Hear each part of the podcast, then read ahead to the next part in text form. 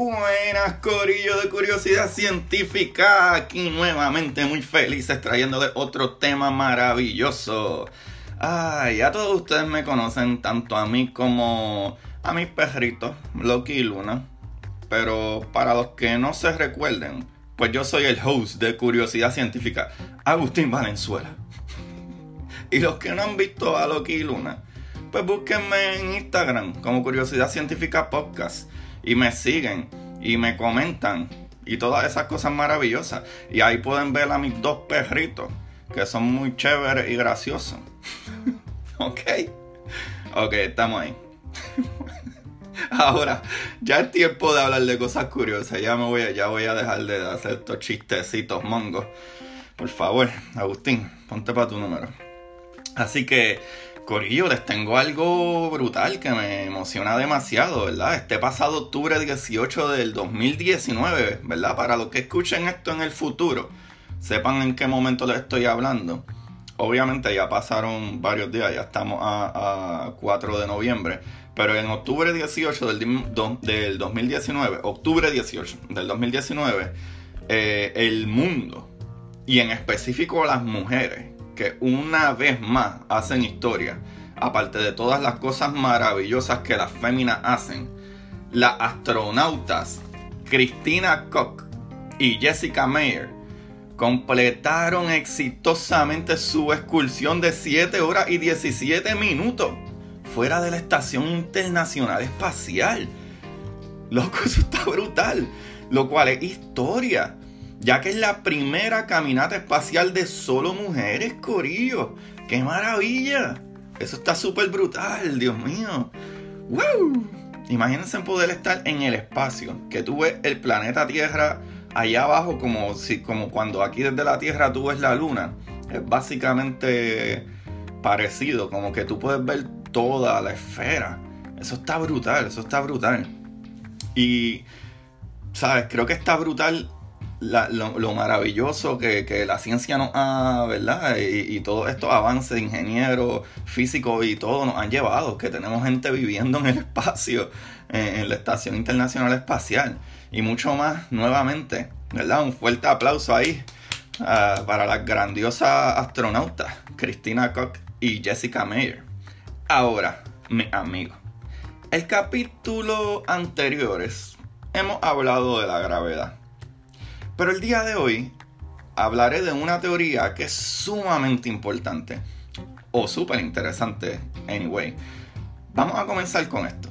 De las fuerzas fundamentales del universo, que son cuatro, y esta vez las voy a decir como que en un orden medio distinto, porque casi todo el tiempo la gente empieza a decir gravedad, electromagneticidad y X o Y. So, básicamente, en el orden que las voy a decir es un poco, ¿verdad? O no común pero de estas cuatro fuerzas, una de ellas es la nuclear fuerte, la otra es la nuclear débil y la electromagneticidad. Aquí ustedes dirán, pero Agustín, ¿y qué pasa con la cuarta fuerza? ¿Qué es la gravedad? ¿Cuál es el misterio con la gravedad? Pues que de las cuatro fuerzas, tres de ellas funcionan y se explican a nivel cuántico. ¿Verdad? Todas tienen una partícula o, algo que es una partícula con la que interactúan. O sea, algo físico, le podemos llamar así, creo yo. Eh, por ejemplo, el fotón no tiene masa, pero una partícula. So, el fotón es conocido como la partícula cuántica de la fuerza electromagnética. Tenemos entonces el gluón, que es la partícula cuántica de la fuerza nuclear fuerte y la fuerza nuclear débil que trabaja en el núcleo del átomo y es la responsable de la desintegración radioactiva, trabaja con los bosones, básicamente. Pero Corillo, ahí se acabó todo. Gracias por escuchar. Es un placer haberlos tenido en el día de hoy. ok, tranquilo, tranquilo. ¿Qué les puedo decir? Todos estos efectos están probados. En el caso de la gravedad, no se sabe, pero aquí les tendría que explicar que la física siempre trata de simplificar las cosas. Y si todas las otras fuerzas funcionan con una teoría cuántica, ¿qué pasa con la gravedad? Pues eh, hay que asignarle una partícula. Y esta partícula es el gravitón. Así mismo es. Eh, pero hay un problema con el gravitón. Nunca lo han visto. no se sabe dónde está. Ese muchachito se pasa escondiéndose por ahí. No se sabe, no se sabe dónde está. Eh, no lo encuentran, Corillo, eh, honestamente. El gravitón es una partícula hipotética. ¿Qué quiere decir esto?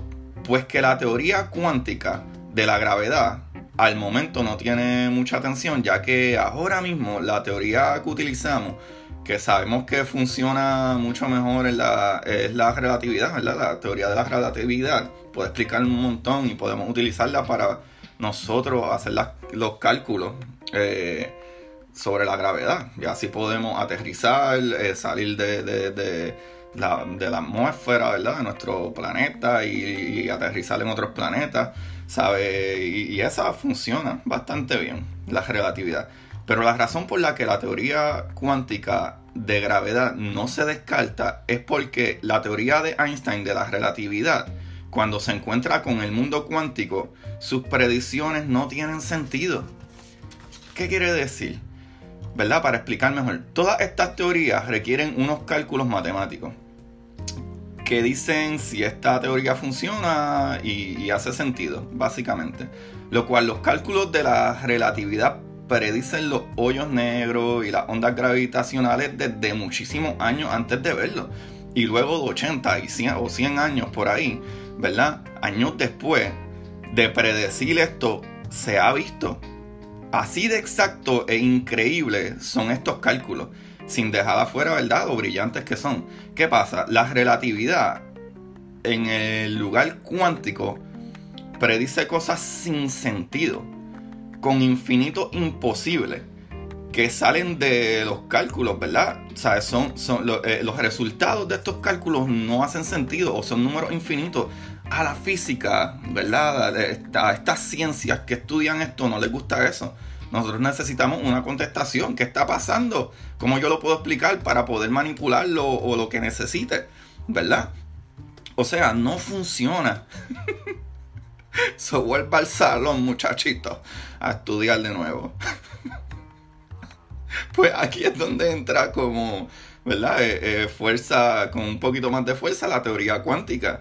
Y a, esa partícula hipotética de gravedad eh, le pusieron el nombre de gravitón. Aquí yo voy a hacer lo mejor posible para explicar cómo funcionan las partículas. Primero, las partículas tienen un spin, ¿verdad? Sería como un movimiento o un giro. Eh, depende de qué partícula es. es.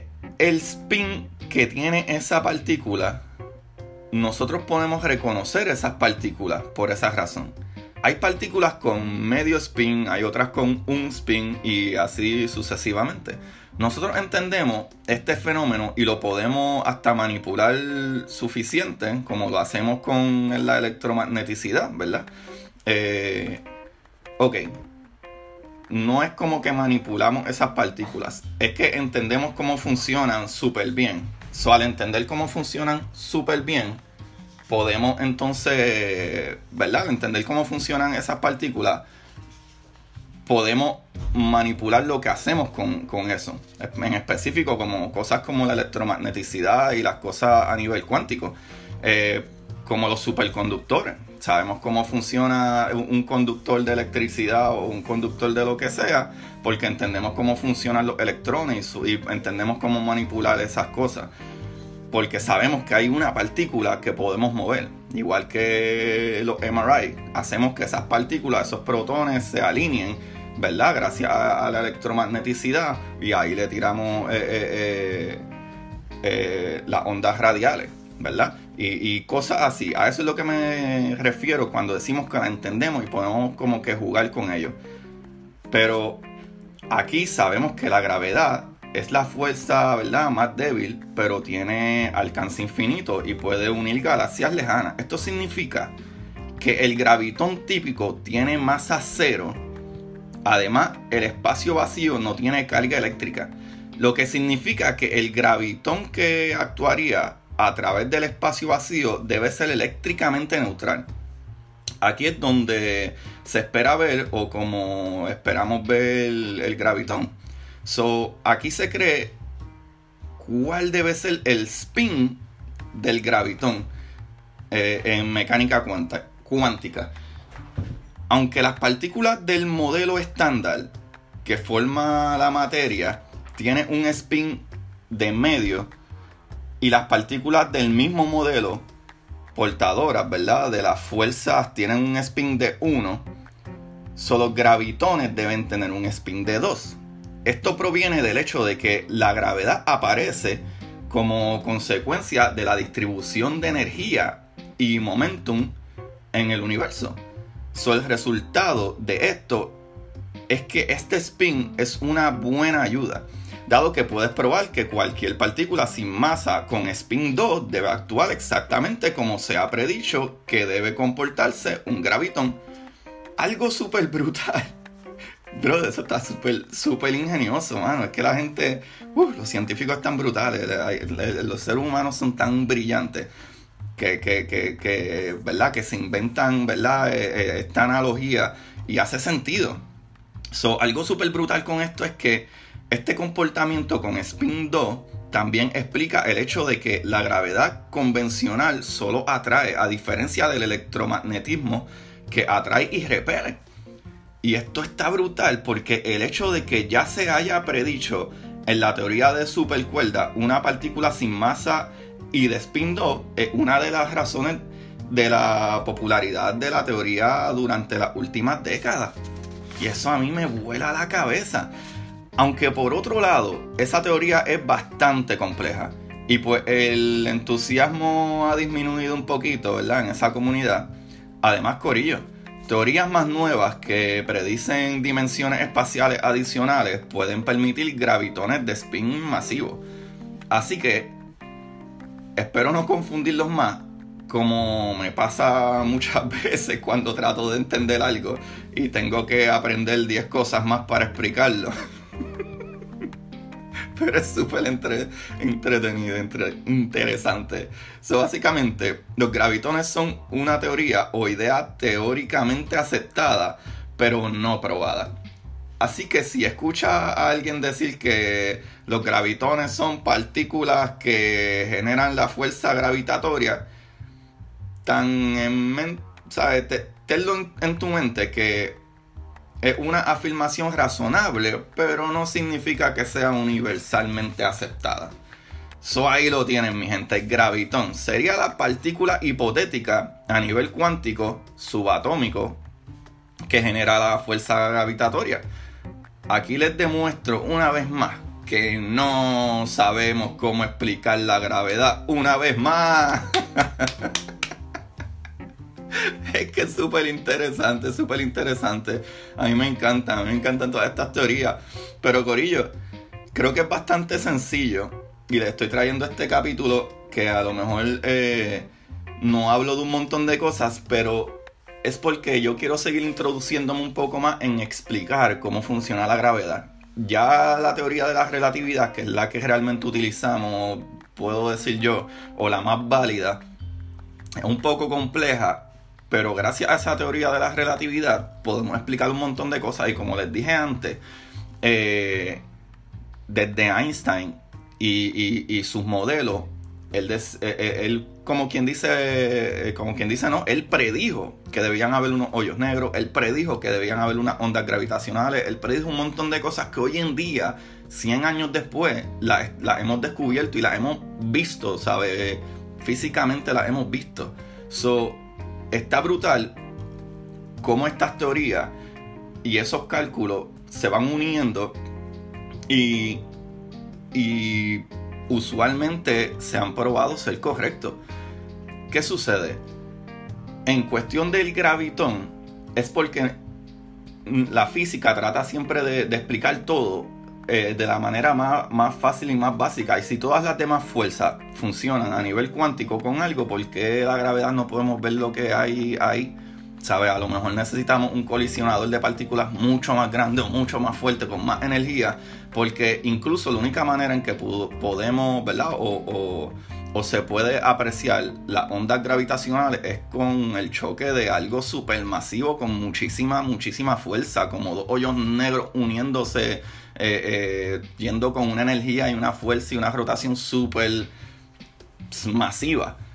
¿Sabes? Eso es bien difícil poder probar estas cosas, pero sí se vio, sí se vio esa onda gravitacional, si no me equivoco, como en el 2012 por ahí. Eh, no estoy seguro perfectamente, pero podemos verificarlo más adelante. Pero a todas estas cosas, lo importante es que una vez más nosotros tratamos de ver la física y la ciencia de todas las maneras posibles para tratar de explicar cómo funciona el mundo y eso a mí me vuela la cabeza. ¿Sabe? El ingenio, ¿verdad? De, cómo, cómo pensar en todas estas cosas maravillosas, a mí me vuela la cabeza y me siento súper orgulloso de que nosotros como humanos, eh, ¿verdad? Podamos lograr tanto y hemos logrado tanto. Por eso incluso al principio del capítulo, algo que me emociona mucho eh, es verdad, es, felicitar a estas maravillosas astronautas, ¿verdad? Que una vez más el ser humano, ¿verdad? Christina Koch y Jessica Meyer demostraron que nosotros podemos hacer lo que sea, ¿sabe? Y eso, abrirle una puerta a ser mejores personas y ir hacia adelante como mundo. So, Corillo, les dejo con que esta información la saqué de esquora.com, cosmonoticias.org, nasa.gov, iac.es y ahí está la gente de Cosmoeduca que están súper brutales. So, mi gente, el libro de hoy es un libro que estoy leyendo que se llama The Secret. Una amistad mía me, ¿verdad? Este, me lo recomendó y él lo tenía y me prestó el libro. El libro de hoy es The Secret de Rhonda Byrne. So, ese libro es bastante chévere, bastante bueno porque nosotros como humanos eh, no necesariamente eh, yo puedo estar de acuerdo con todo o toda la idea, pero es algo que creo que es el libro es súper buenísimo porque la manera de pensar tuya el de, cada individuo, o sea, mi manera de pensar o, lo que sea, para ser, eh, ¿verdad? Para trascender en la vida o para ser mejores en lo que hacemos o llegar a, la meta que nosotros nos proponemos, este libro te, te reinforza eso. Sabes que tú eh, te re, eh, reinforce la, la, manera en que tú piensas como para que no te quite, ¿verdad? Como para que te mantenga ahí. So, es un buen libro, un buen libro yo diría motivacional, overall. Eh, The Secret de Rhonda Byrne. So, mi gente, gracias una vez más por darme otra semana más de esto y noticias maravillosas que a lo mejor ya ustedes lo han escuchado anteriormente. Y es que ya estamos en todas las plataformas, básicamente. De las últimas plataformas que me faltaba era Apple. Y ya estamos en Apple también. Búsquenme en todas esas plataformas: eh, eh, Anchor, Spotify, eh, Google, iPod, Apple Podcast en todas. Y gracias, eh, agradezco mucho nuevamente. Estoy súper emocionado que este proyecto sigue yendo en, en, pie y que no he fallado ninguna semana. Eso también creo que me siento un poco orgulloso de mí mismo. Mi gente, muchos cariños. Síganme en, en Curiosidad Científica Podcast en Instagram para que vean más maravillas del universo. Y se me cuidan. Chao.